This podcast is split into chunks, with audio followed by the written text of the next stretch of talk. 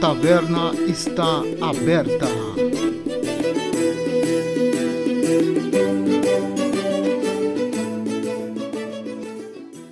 Olá, senhores, muito bem-vindos aqui na Taverna dos Bruxos. Hoje com a gente ele, nosso querido advogado, o cara que se há e governo soi contra, taverneiro e ex-bruxo da Escola da Capivara, Marcos.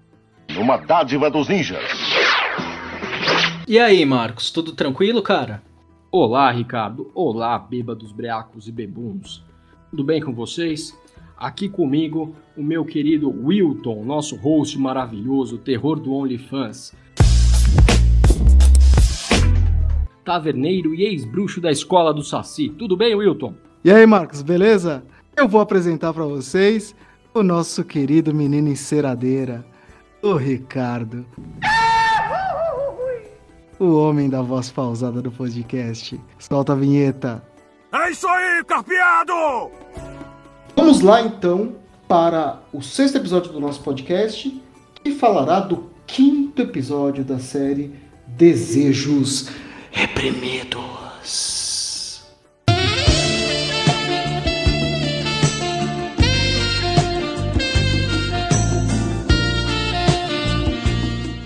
Nesse episódio nós vamos ter finalmente o encontro deles, dos pombinhos que fazem a história do The Witcher, do mundo de The Witcher girar. Sim, tô falando do encontro do Geralt com a Yennefer. O Geralt pegador encontrando a Yennefer que também é empoderada. Mas antes disso, Wilton, para entrar em contato com a gente, como é que faz?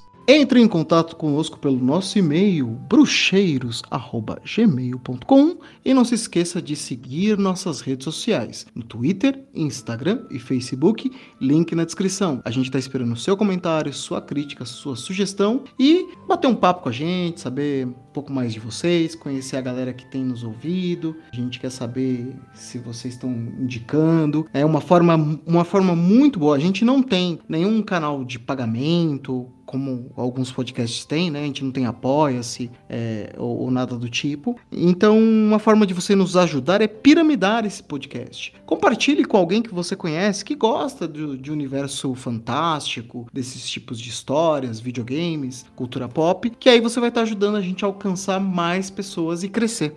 E é isso aí. É isso aí, carpeado!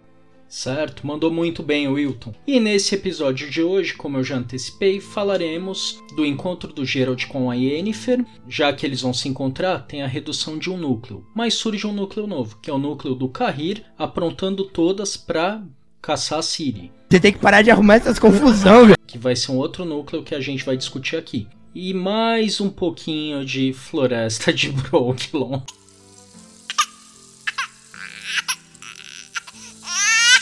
Ó, eu só queria dizer um negócio. O ranço de vocês no último episódio, ele passou para mim nesse. Porque é difícil de achar alguma coisa boa nessa merda desse episódio. Para mim é o pior episódio da série. Você acha? Nossa senhora. Puritano. Não, não é pela, pela sacanagem, não. Acho que até a partezinha ali do, do Geralt e da Yennefer é, é chuchu beleza. Confessa, você gostou da bundinha do Duplice, né? Ah, pra puta que pariu, rapaz. Mas, retomando aqui, passado o momento besterol, o episódio, o núcleo que a gente comenta aqui, que é finalmente o encontro do Geralt com a Yennefer, ele é um núcleo que tem lá suas vantagens, por assim dizer, principalmente de novo com a Yennefer, né? Que é, não sei se vocês lembram no episódio passado, o Wilton comentou a respeito no arco da Yennefer, ela fala que ela nem um receptáculo poderia ser porque ela não tem um útero. E nesse episódio tem um momento marcante dela para tentar se tornar um receptáculo, mas a gente vai chegar lá. Aspectos negativos resumiram demais de novo os três desejos do Geralt em relação ao gênio. E você, Marcos, o que, que acha? Ah, cara, em relação ao episódio, é, ele tem seus problemas, mas eu acho que continua sendo a principal falha dele é ser Brooklyn. Eu não gostei muito da retratação que fizeram do Duplice. Não gostei da, do desenvolvimento do Carrir, porque eu gosto do, da personagem. Mas assim, como eu sempre falo, eu tenho uma vendetta aí com o autor que a série quiser mudar para dar uma melhorada um pouco no, no, livro, maravilha. Mas eu acho que eles vão penar muito com essas modificações que eles estão fazendo. Não, eles fizeram umas escolhas muito ousadas no episódio. Inclusive, a gente vai falar da mais ousada que, pra mim, impactou e eu tô tentando pensar como eles vão fazer isso e isso tem que ser recompensado de alguma forma nessa segunda temporada, que é a morte do War. Pra mim tá tudo errado no episódio, assim. A morte dele não faz sentido, porque o que impediu o War de, de, de tocar o zaralho ali eram as correntes de dimerítio. Talvez a Fringila conseguisse dar uma segurada nele também. Porque o cara segurou o cara segurou o exército de Nilfgaard sozinho por horas. Aí eles conseguem prender ele, coloca corrente de dimerite. Para quem não sabe, dimerite é um metal especial que no universo de The Witcher ele contém efeitos mágicos. Ele, ele consegue segurar efeitos mágicos e deixar que criaturas mágicas, ou bruxos, ou feiticeiras não consigam executar é, magia ou poderes mágicos, ou feitiços, ou seja lá o que for. E o Carrir vai lá, tira a corrente do cara e fala: corre, o Duplice dá um piquezinho, pega o cara e dá uma estocada no. Bom, eu tô me adiantando, né? Mas já que tô aqui. E, e o Misovor não, não solta uma fireballzinha, não, não solta nada ali, cara. Pô, sério? Sério mesmo, cara? Porra. É, ele só precisava morrer, né? Não, não precisava. Não, é o que eu tô dizendo é que assim, a escolha da série. Bom, dane-se que o cara é um druida lá que faz milhões de coisas. Porque assim, no universo do Witcher é um personagem muito poderoso, assim, morreu de uma forma muito bosta, cara. E assim, isso tem que ser recompensado. Mas voltando pro, pro começo lá, o, o, arco do Geralt, tudo bem que a justificativa é que, é que ele queria dormir, por isso que ele queria o Jin, né, o gênio, fazer os pedidos. Mas assim, é tudo muito desconexo. Tipo, o Yasker tá num rolê aleatório na floresta e encontra o Geralt pescando. Aí, depois de, de, uma década, depois de quanto tempo? Não sei, meses, semanas, anos, décadas. Aí, é tudo bem, o Yasker atropela tudo, faz o, o desejo. Dali pra frente, você, se você não tem conhecimento prévio do que acontece no conto, você não entende merda nenhuma. Eu assisti com a minha esposa. Ela não entendeu nada, cara. Ela falou, mas o que, que tá acontecendo? Aí eu expliquei para ela. Ela, ah, mas não dá para entender isso. É tudo confuso, tudo jogado. Foi, para mim foi tipo assim, a gente precisa entregar esse episódio, o roteirista acabou o seu tempo, me entrega aí o que você tem que nós vamos gravar. Para mim foi isso. E uma pergunta aqui para vocês. O Geralt ele tá pescando ali, ele tá querendo achar uh, justamente o Jin, né? No episódio é isso, ele tá batendo uma tarrafa lá pra achar a ânfora do Jin, porque ele quer dormir. Mas é. tipo, é. ele quer dormir, porque os, os pensamentos da Renfrew também. Pera aí, um de cada vez, que bugou aqui. Vai de novo, Marcos. Então, como é que o cara me chega na, no conhecimento de que um artefato mega poderoso tá num lago perdido no meio do nada e ninguém vai buscar, né? Pois é. Aí ele, ele acha assim o negócio, porra, achei. Eu tropecei aqui numa, num negócio super poderoso, que é um dos artefatos mais poderosos da história. É, preguiça de roteiro, a famosa preguiça de roteiro. Pois é. Aí nisso, de novo, provavelmente o ouvinte tá falando, lá vai o chato dos livros cornetar. Mas no livro é o que? O Geralt e o Yasker, eles são amigos, eles estão pescando, eles acabaram de perder um bagre, aí eles tentam pescar de novo, conseguem puxar uma, uma rede mesmo, e aí vem a ânfora atrelada. E o Geralt olha a ânfora fala: Yasker, não abre isso porque vai dar ruim. Tem um selo aí de contenção de algo. Aí já é tarde, não, tudo bem. Não, beleza. Mas eles acharam. Não, calma, deixa eu fechar. O, é, foi ao acaso. No livro é mais aceitável, é isso que eu quero falar, Marcos. No livro, sim. Na série, não. O Yasker cai do céu ali, aí o Geralt já acha o negócio, eles começam a brigar pela garrafa e o Yasker já começa a ser esganado. Isso daí, caro ouvinte, no episódio, é o primeiro pedido do Geralt não é explicado também, você tem que ficar caçando. Porque foi o que? O Geralt vira pro Yasker e fala: Eu quero que você me deixe em paz. Aí o gênio começa a esganar o Yasker. Ponto. Começa ali a coisa sem, sem lé com cré. Continua aí, Wilton. Sim, e tem um, um, ponto que depois é explicado, que o Geralt ele é o detentor dos desejos porque é ele quem fica com a tampa da ânfora, né? Então, teoricamente, ele que te retirou a tampa, não quem estava segurando, que era o Yasker, tem direito aos desejos. E o primeiro desejo é o que o Ricardo falou. Tudo bem que no livro você descobre depois, mas tinha explicado. Na série, cara, é tudo jogado. Até mesmo a hora que o carcereiro explode, é tudo meio, sabe, é, sei lá, acho que faltou um monte de coisa. O lance do meio elfo, de repente todas as raças são perseguidas. Mas ali naquele exército, que se não me engano é um exército de Nilfgaard que tá ali, né? Me corrija se eu estiver errado. Agora eu não lembro. Porque eu acho que a, a série quis dar a entender alguma coisa que, tipo, que Nilfgaard já estava marchando em, em direção a algum lugar. Tava o exército concentrado ali e tudo mais. E o, aquele meio-elfo, que é o meio-elfo que aparece no livro, inclusive, ele realmente ele é apaixonado pela Yennefer mesmo. Explica até um pouco mais, né? Dos encantos. Porque a Yennefer, ela é inescrupulosa, né, cara? Vamos falar a verdade. A Yennefer dos livros não é uma personagem fácil de você gostar, né? Ela tem, até na base do fandom dela, os admiradores, mas ela, mesmo entre os fãs, ela divide opiniões. Da, da, base dos fãs dos livros, que ela não é nada agradável. Basta você lembrar, você que não leu os livros, mas jogou The Witcher 3, o que ela faz com aquele menino lá que teve com a, com a Ciri. Ela exorciza, ou ela arranca, pô, e tipo, e com ódio, entendeu? Me fala o que eu quero e acabou. Não interessa que você sofreu. Tô nem aí pra você. Ela é desse jeito, assim. E na série eles dão uma suavizada nisso, né? Tipo, ela tá atormentada, né? Então a, a, o que aconteceu com ela no episódio anterior reflete em todas as decisões dela a partir dali. Então, assim, ela quer gerar vida, ela acha que ela tem um propósito de ser mãe e tudo mais, e ela vai fazer de tudo, inclusive dominar uma criatura que é uma das criaturas mais poderosas ali daquele universo, que o Geralt depois tenta demovê-la da ideia, mas ela tá convicta de que vai conseguir e, e ninguém vai mudar, fazer ela mudar de ideia, né? Não sei o que o Marcos acha. Então, o que o Wilton falou eu acho bem pertinente, porque assim, na série, a gente tem o passado da Yennefer sendo mostrado. Então é mais fácil você verificar o presente dela e entender as motivações dela. Ele fala que a Yennefer é chata, é intragável nos livros, é, a gente não tem o passado dela, né? Então tudo que ela faz soa às vezes mesquinho. A gente acaba dando uma interpretação nossa com base naquelas atitudes, sem ter aquele background do que ela fez, do que ela passou, né? Então, como eu sempre falo, nesse ponto da série, mostrar o passado da Yennefer acrescenta demais pra personagem. Deixa um, eu posso dizer, um quê de humanidade? É, um quê de humanidade dá uma.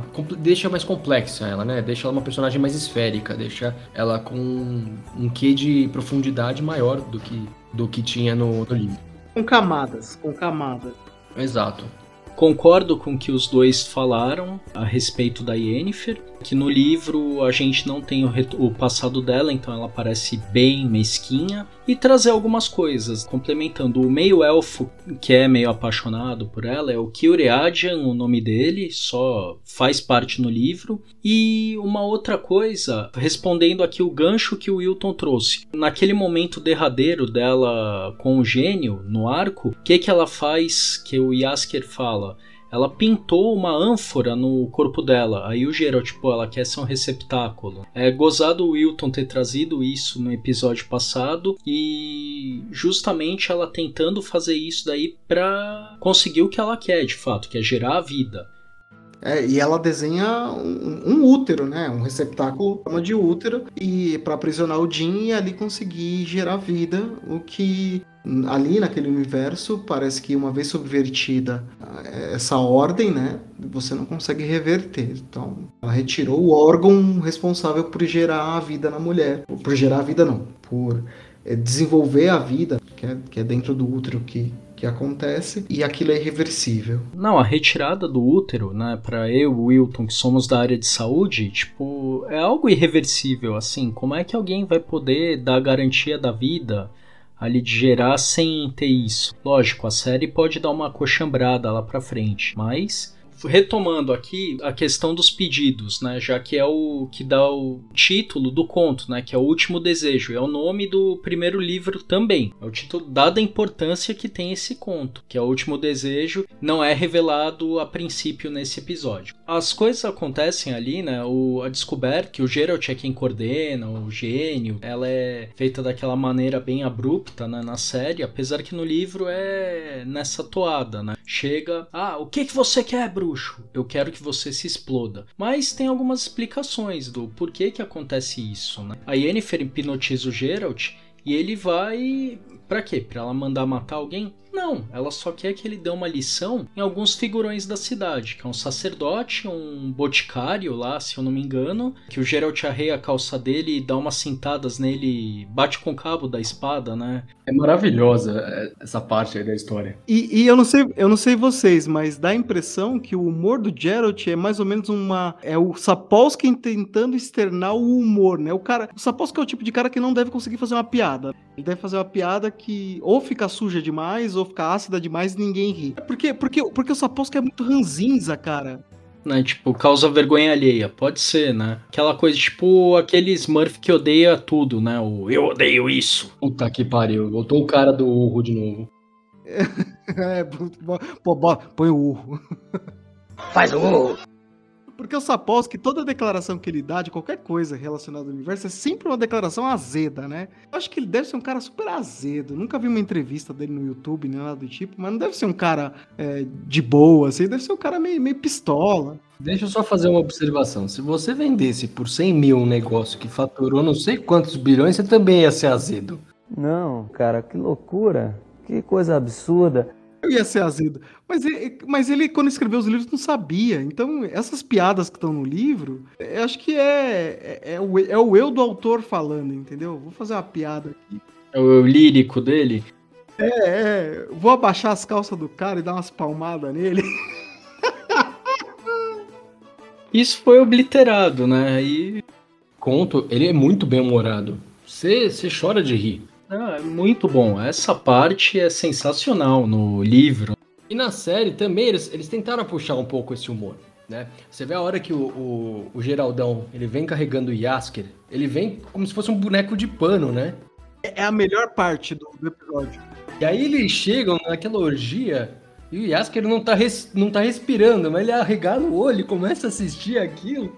E arregaram o olho assim, tipo, eu não eu- como assim eu não tô nesse rolê? Eu quero estar nesse rolê, tá ligado? Tipo, ele fica muito frustrado, assim. É genial a cena. Não, é genial. O, isso é mérito do ator que faz o Yasker, porque ele mandou muito bem ali. A cara que ele fez é, é ótima. Agora, o problema é o seguinte, né? Eles podiam tranquilamente ter tirado o arco da Ciri, de Broquilon aí, e ter prolongado essa parte, esse humor da série, ia ter dado um episódio fantástico. Teria, teria. Se fosse só isso. Tipo, tira a Ciri, deixa pra falar as besteiras lá de Broquilon depois. E você conseguia de quebra mais um episódio pra série, se pudesse estender um pouquinho. Porque você não corria tanto, descrevia esse episódio, porque ele é engraçado até pelo primeiro desejo, que a gente vai falar em curiosidades. Aguenta firme aí, cara ouvinte. Retoma aí, Marcos. Não, mas eu acho que eu, eu encerrei, cara. Eu acho que não tem muito mais o que falar sobre isso, não. Eu acho que a gente já pode já pular pro arco do.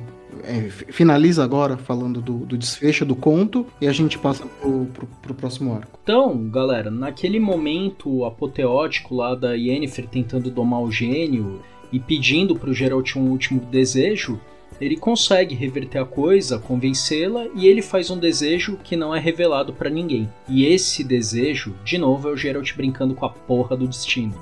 Cara, de cara! vai ecoar ao longo dos livros e provavelmente ao longo das temporadas. Tem a resolução, o elfo, que era apaixonadinho pela Yennefer, fica com aquela cara tipo, porra, que aí tá o Geralt e a Yennefer tão já se entendendo lá nos escombros da mansão do prefeito. A situação meio que se resolve por aí. Você tem alguma coisa a acrescentar, Wilton? Eu deixei passar? Eu tenho, eu tenho, porque tanto nos livros, eu não, eu não, eu não terminei de ler os livros, né? O Marcos que terminou. Sorte sua. Não tem uma explicação do porquê o Geralt fez isso. Ué, porque ele tá apaixonado, caralho. Que insensível você, Wilton. Bom, mas assim, um- o cara que esconde os sentimentos, assim, da, da paixonite aguda, assim, do nada, cara. Lógico, velho. Os brutos também amam, você tá louco? Por isso que eu falo, eu- o, o, o par romântico do Geralt no, no universo é a, a, Yen, é a Yennefer, né?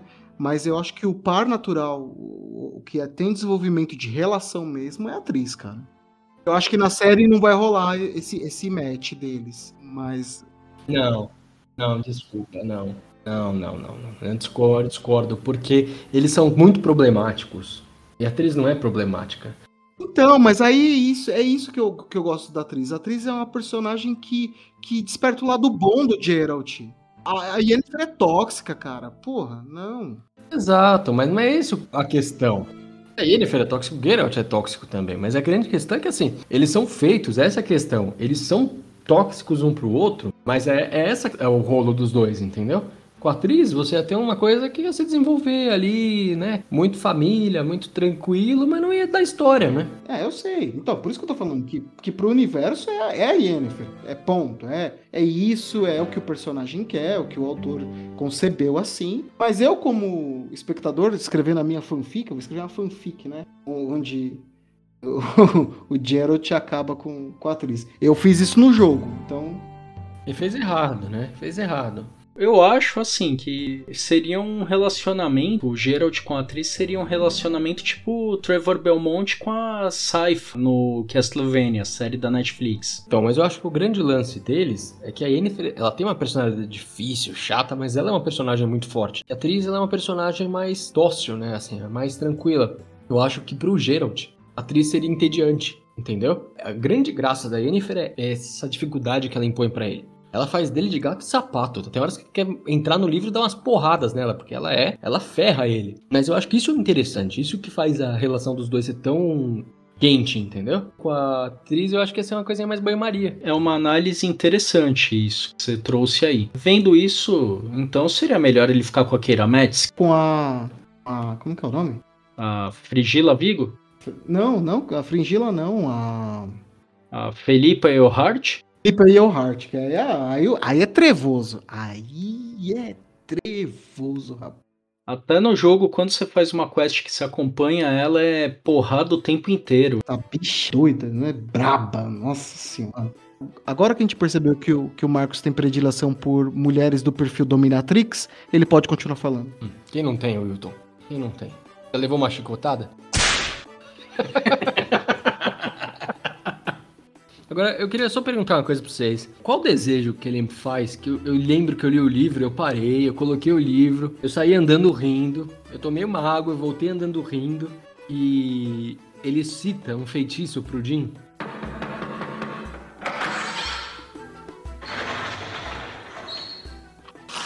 Senta que lá vem a história.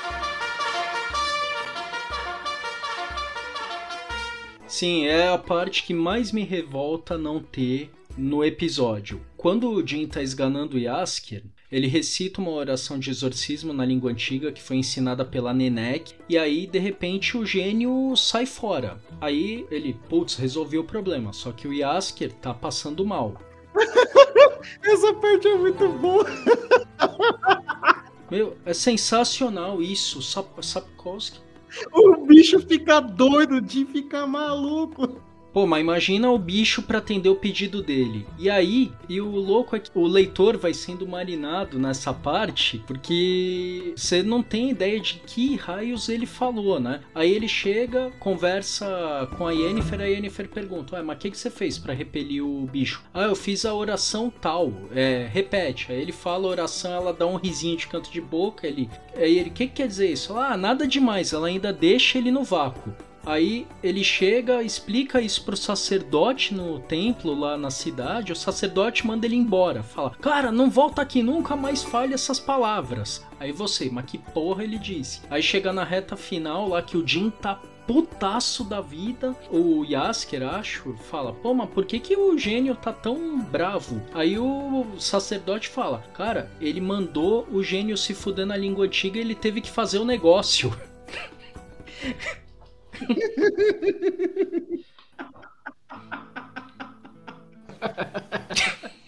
Agora você imagina o cara, esgana lá o filho da puta. Aí tá o gênio esganando o filho da puta. Agora vai se fuder. Como que. Eu, tá, tá vindo na minha cabeça a imagem do Will Smith, do Aladdin. Will Smith fazendo gênio no Aladdin e se fudendo, cara.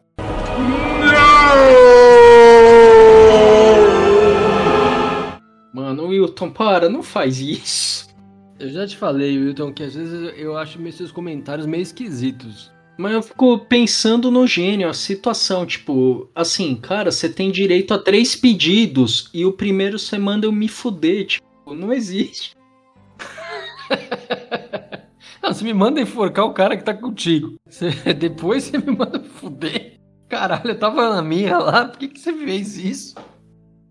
Da hora. Bom, acho que é isso desse, desse arco. Essa parte última que a gente comentou, pessoal, não tem na série. Não, não fica achando que você perdeu alguma coisa, porque não, isso aí é um resumo do que acontece no, no, no engraçadíssimo conto de sátiras The Witcher de André de Sapolsky. É, Esse daí deveria ter no episódio, né? Puta, se tivesse esse episódio eu ia tirar um pouco da seriedade. Porque às vezes eu acho que o Witcher, a série, se leva muito a sério, sabe? É, acho que ela se leva muito a sério. E isso seria o alívio cômico. Exato.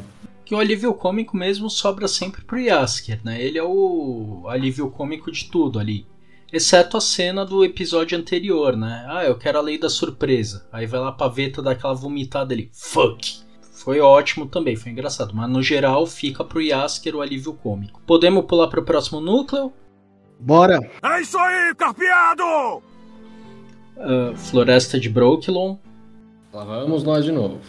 Lá vamos nós para essa continuação entediante, onde descobrem que a princesa Ciri, que se apresentou como Fiona, é na verdade a leoazinha de Sintra. Ela tomou a água, ela teve uma visão da mão cheia de sangue e a gente tem uma conclusão assim absurda ali para esse arco. Que do nada chega o Arminho, como é que ele passou por uma saraivada de flecha, um homem sozinho entrando na floresta de Brooklyn e foi tranquilo pra ele. O Dara, que é um molequinho elfo, ele mal chegou já levou uma flechada no ombro, né? É uma falha ali e o cara chega numa boa, a Siri topa e com ele, né? Beleza dela topar, ela acha que é o Arminho de fato, mas ele chega numa boa ali, não tem problema algum. O que, que vocês acham a respeito?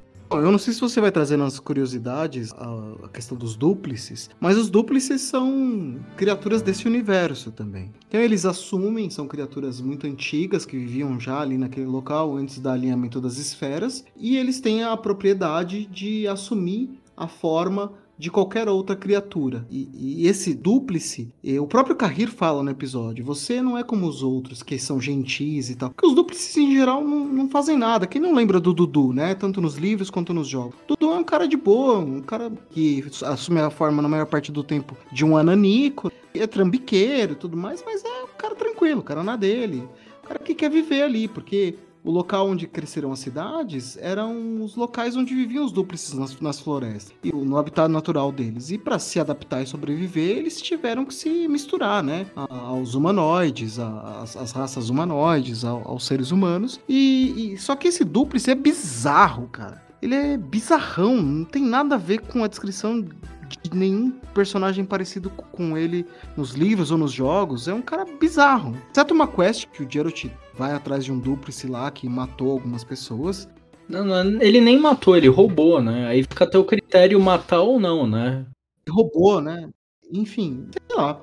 E assim, todo o desenrolar que eu já falei no começo do episódio, do, do Middle War, pra mim, puta bosta, assim, também. Então, essa parte de, de Brooklyn não serviu realmente pra nada. O Middle War sempre com aquela cara estranha. O ator é bom, né? Isso a gente tem que tirar o chapéu, né? O ator é muito bom, porque ele, ele se transforma, ele é outra pessoa ali mesmo. Mas a história, pra mim, não vai pra lugar nenhum, não traz nada de novo. Não, eu acho que essa parte é desnecessária, a, a Siri lá sendo do ver aquela, aquele drama já, "Ai, não confiamos nela. Lógico que não, cara. Acabou de chegar, não vai confiar numa estranha que entra assim. É meio estranho. O Dara tomando negócio lá, então tá tudo bem. Entrando numa. Era pra pagar a memória do cara, né? E o cara fica de boa. Aqui, ó, tomei um chá de cogumelo, chá de kogu, fiquei de boa. Tranquilo, toma também, que é firmeza. Ok, tudo bem. Eu até acho o Duplice meio cagado mesmo, mas assim, tem uma. Eu até acho legal a ideia, dentro, apesar de ser cagado, eu acho legal a ideia dele tá meio louco ali nas personalidades, né? Ele se,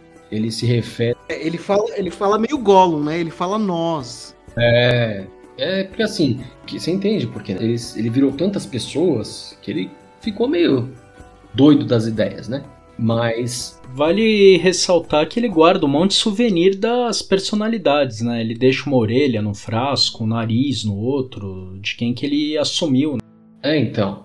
Mas assim, tirando isso, a personagem é completamente passável, né? Tipo, só serviu pra apresentamos um dúplice. Beleza. Serviu para apresentar o Dúplice e para falar de novo, nossa, esse Carreira é mauzão, né? É isso. Pois é. Essa parte, né, somando os dois arcos, né, que acho que Brooklyn a gente não tem muito o que acrescentar. Não, não tem nada para acrescentar, porque do jeito que a Siri chegou, ela foi embora. O negócio que é praticamente o cerne do, do livro, Espada do Destino, e eles falaram: ah, tá bom, a gente tem que falar disso, deve estar no contrato. O Sapolsky queria que tivesse, tá aí, só seu episódio, vamos pro próximo, sabe? Foi guiça de roteirista. É, foi bem isso. Ô, Ouvinte, parecer que a gente tá sendo grosseiro ou se a gente tá desinteressado, não. É que, de fato, é, a gente não vai se estender, porque o objetivo desses episódios do podcast é trazer coisas do livro, comparar com a série, mas assim, a gente nem consegue comparar, porque fizeram uma coisa completamente absurda ali, distinta, e não tem nem como ter uma comparação. O que a gente só precisa te dizer, você precisa entender, se você quiser ler os livros, é que esse núcleo de Brooklyn ele tem uma grande importância para a história, é uma parte importante do livro, inclusive, onde o Geralt eh, encontra, reencontra a Ciri, né? É muito linda a cena, a descrição. É, é emocionante quando eles se encontram, inclusive, né? Porque o destino tá jogando os dois ao tempo todo pro caminho cruzar um do outro até que se cruza. E eles passaram por muita coisa. A construção deles ali, mesmo que eles nunca tivessem se visto na vida. O livro é, é muito bonito, é muito, é muito legal. É claro que na série, quando for discutir, vai ter o encontro deles, mas tem uma construção muito legal. O Sapolsky, acho que ele estava muito afiado né, ne- nesse livro e desenvolve muito bem. E na série eles pegaram uma coisa que era super, impor- super impor- importante e jogaram. Fazer analogia, a gente fala muito de Game of Thrones, agora a gente fala do Senhor dos Anéis. É como se alguém tivesse chegado pra você, ah, o Bilbo enganou um trouxa lá na caverna e pegou o anel dele. E tá aí, foi é mais ou menos isso. Dentro disso é uma comparação legal, porque é o primeiro encontro deles, o que daria uma grandiosidade maior para aquela cena final da primeira temporada. E aí a gente faz o quê? Pula pro próximo núcleo, Claro. É isso aí, carpeado! retomando aquilo que você falou a respeito do Kahir. Né, pra mostrar que é mauzão mesmo. Nossa, só como eu sou mal, eu vou matar o druida que segurou Sintra. Tipo, não acrescenta muito. Outra coisa é aquele feitiço. Não sei se escatológico é a palavra. Tira um naco da pele da Calante, um cara come, aí ele é esfaqueado e alguém olha no intestino dele aonde que a Siri tá. Porra, Pois é, né? Nossa, nada a ver, cara. É o chocar e impactar da série, assim, erraram tudo, né? Não, e eu acho que é pra. Aproveitando o gancho do que você falou do Cair, né? Olha como ele é malvadão. Olha como esse império é malvadão. E, porra, vai na contramão, né? Ele tá mostrando um negócio onde todas as. onde é tudo cinza. Aí pega lá Nilfgaard. Não, Nilfgaard realmente é ruim. Nilfgaard é malvada. Porra. Não, e assim, tem um detalhe. Nilfgaard é um dos reinos que respeita a origem e a essência élfica, né? A mistura de sangue e tudo mais, né? Tanto que o, a grande busca é pelo sangue ancestral. O sangue ancestral é o quê? É de humano? Não, amigão, é de elfo, né? Então, mete essa, né? Não mete essa. Ó, Del- Medo e Delírio em Brasília podcast, paga nós, hein? Hum, ô louco.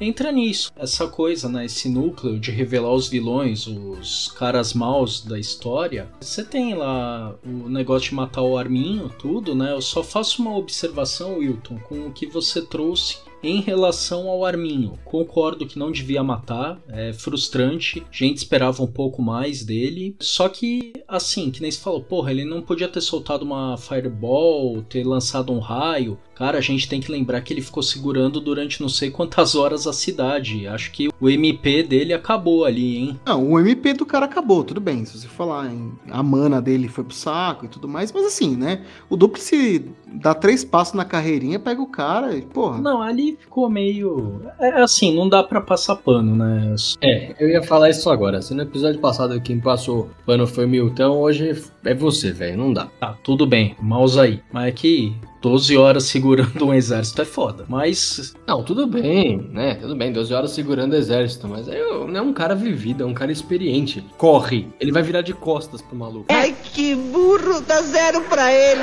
No mínimo ali, o duplo ainda dá a letra. Ah, você de manhã tava pensando em se matar. Aí o Carrir, não, ele não queria ser torturado. Não, ele não queria ser usado. Porra, se ele tava tendo esse pensamento de manhã, o cara soltou o dimerítio, você vai morrer, leva o Carrir junto, tá ligado? Deixa o Carrir cego, sei lá. Se a série fizesse isso, isso deixasse o Carrir puto, que agora é uma questão de honra que esses magos aqui de merda, olha o que o mago fez comigo. Não, cara, é, gratuito, é tudo muito gratuito. Tudo muito gratuito. E assim, tem que ter compensação. Eu já tive spoiler da segunda temporada de coisa que eu não gostei. Então, se não tiver compensação, aí vai ficar difícil defender a Netflix, viu? Eu espero que agora tenham outros movimentos ali, como uma Siri não só em fuga, né? Porque ela era a princesinha de Sintra, ela não tinha como. Agora, talvez ela comece a virar uma coisa um pouco maior. Bom, o que eu tinha para falar é isso. Foi um arco assim para mostrar os antagonistas, os vilões e ó, como eles são maus. Ponto. Eu acho que é isso, não há muito que acrescentar. E vocês, o que que acham? Eu acho que o episódio ele não deixa nenhum gancho pro próximo. Eu acho que tem um, uns erros de continuidade bem sérios ali. Podia ser melhor explorada a parte do humor, como a gente falou, né? E, e é isso. Essa tentativa de trazer uma pegada maniqueísta para uma história que de maniqueísta não tem nada, porque a graça do The Witcher é isso. Não é, um, não é um pano de fundo de história todo plano, não. Tem várias camadas. Então, é, o Sintra, o Norte, Nilfgaard, você vê que tem várias coisas acontecendo ao mesmo tempo. Eu vou me mirar nas palavras do Dumbledore pro, pro Harry Potter na estação de King Cross lá no último filme, né? É, as pessoas não são só luz e trevas. Existe várias camadas das pessoas, né? Às vezes você tá no dia bom, às vezes você tá no dia ruim. E eles tentaram jogar essa parada assim, tipo, o Nilfgaard é uma coisa ruim, o Carreira é do mal, e a Fringila. que lindo, cara! Que bonito isso, cara. Puta que pariu. E a Fringila é a. É a até, até esqueci o que ia falar, tá vendo?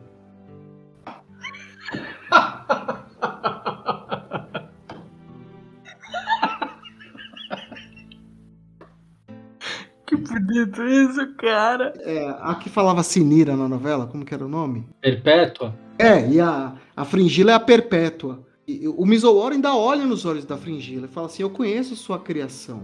Eu sei que você não é assim. Aí ela, não, a chama branca. Porra, tá parecendo essas mulheres devotas aí de, de culto religioso, que é radicalzona, sabe? Nada a ver, cara. Nossa. É, ela se torna algo muito radical ao longo dessa primeira temporada, né? Vamos ver o que acontece agora na segunda, através do que eu vi nos trailers. Mas não vamos dar spoiler agora. E aí, vamos pro último bloco? É isso aí, carpeado! Curiosidades. Quem tem alguma aí? A minha eu falei que o primeiro pedido era o eu quero que você se foda, né? Tipo, e o gênio teve que cumprir. Essa é a melhor curiosidade. Agora não me vem nada aqui. Curiosidade do, de uma quest do The Witcher 3, onde um dos os mistérios, na minha opinião, né, é desfeito, porque a Yennefer chama o Geralt pra fazer uma missão. Logo depois dessa, dessa quest aí do cemitério, que eles vão é, resgatar aquele defuntinho pra saber onde a Ciri tá, o, o Geralt fala, ah, eu te encontro em Skellig, e ela, não, antes de ir pra Skellig, é, me encontra em tal lugar, eles vão lá e é num navio, navio naufragado, e tem uma ânfora de um gênio lá, de um Jin, né? E ela quer muito aquele, aquele gênio. E o Geralt, acho que até no, no- na quest ele fala, né? Mas de novo, isso e tal, não sei o quê, porque eu acho que ele pensa que ela vai tentar fazer a- a- o feitiço de novo. Aí ela fala: Não, não, você fica na sua aí que você tá me devendo. Aí eles encontram lá o gênio e ela deseja que o desejo que o Geralt fez de os dois ficarem juntos seja desfeito. É bem bacana. E aí dali vem a parte do Marcos, que o Marcos falou, né? Que ah, eles são um grande amor um do outro. Porque a partir do momento que o feitiço é desfeito, mesmo assim, existe uma chama ali entre eles, né? Ela até fala na hora assim que tá, continua a mesma coisa. Então era, genu era genuíno, né? É o que dá a entender ali, né? É o que dá a entender. Mas isso, pessoal, no jogo. É isso aí, carpeado! Notas para o episódio. Eu dou quatro cavaleiros de porco espinho pra esse episódio. A justificativa? A justificativa é que é um episódio preguiçoso. A Netflix tinha duas opções. Ou fazer um episódio só, com um alívio cômico e uma dramaticidade no final, talvez, com o Arminho sofrendo alguma coisa mesmo, o Duplice sendo usado de uma forma diferente, já que ele é um personagem até que interessante, mas muito mal colocado. É, é um episódio preguiçoso. Preguiçoso, que nem adaptou bem o que estava no livro e nem quando se propôs a escrever algo diferente do que está no livro no cânone também não fez bem, ao contrário do, dos outros episódios. Tá 4. Eu considero 5, eu já justifico o porquê. É, em relação à morte do Misovoro, eu achei horrível, achei fraco. Não gostei do Duplice, achei cheio de furo de roteiro, mas o que mais me irritou até Brooklyn me perdoa nesse episódio, mas terem matado o humor do conto, eu acho que foi imperdoável. Eu dou 5 pela sacanagem do episódio que eu achei bacana. Eu acho que eu vou dar uma nota 5 pela cara do que o Yasker faz naquela hora do bacanal, que é, é sensacional, a cara de espanto dele. Mas no resto eu voto com os redatores aí, os malvadões lá não colou, ficou muito exagerado. E Brooklyn foi o que eu falei no episódio passado, tá certo? Acho que é isso daí. Acho que é isso, então. É, eu vou falar pro pessoal aqui, então, que tá nos acompanhando, para não deixar de acompanhar os próximos episódios do podcast. A gente vai fechar a série logo logo. A gente sabe que todas essas buscas ficam hypadas pra caramba, mas saibam que no nosso podcast ele fala de The Witcher, fala do universo expandido, tem muita informação, compartilha, divulga com quem você conhece, com quem você sabe que gosta desse tipo de conteúdo, que vai ajudar a gente pra caramba. E a taverna vai fechar, mas ela vai estar tá sempre aberta nas redes sociais para vocês. Beleza? Pessoal, pode fechar a taverna? Demorou. Fechou a taverna. Até a próxima. Abraço e tchau.